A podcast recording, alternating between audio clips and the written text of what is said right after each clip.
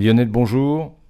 Bonjour. Vous allez nous parler de Starship, qui est le vaisseau spatial d'Elon Musk pour atteindre la planète rouge. Voilà, c'est ça. Hein. Absolument, c'est celui qui est prévu pour aller euh, coloniser la planète Mars. Alors Starship, on est pour l'instant dans les vols d'essai avec le vol SN8 qui s'est achevé de façon spectaculaire puisqu'il s'est écrasé.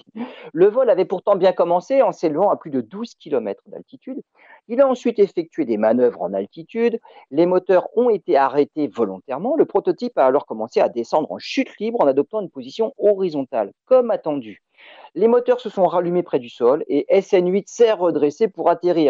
Mais malheureusement, il n'a pas eu de temps suffisamment pour, euh, pour ralentir la chute et il s'est posé assez brutalement, il faut dire, en fait, suffisamment pour le faire exploser. Si les moteurs avaient été rallumés un petit peu plus tôt dans la chute, il est probable que l'atterrissage se serait fait en douceur. Le problème avec les lanceurs à plusieurs moteurs qu'on peut éteindre puis rallumer, c'est que les moteurs sont tous un peu différents et qu'on ne peut pas modéliser à l'avance leur comportement exact. Il faut faire des tests. Le vol de ce prototype Starship est finalement globalement une réussite dans tous les secteurs du vol, sauf l'atterrissage qu'il faudra anticiper un petit peu plus.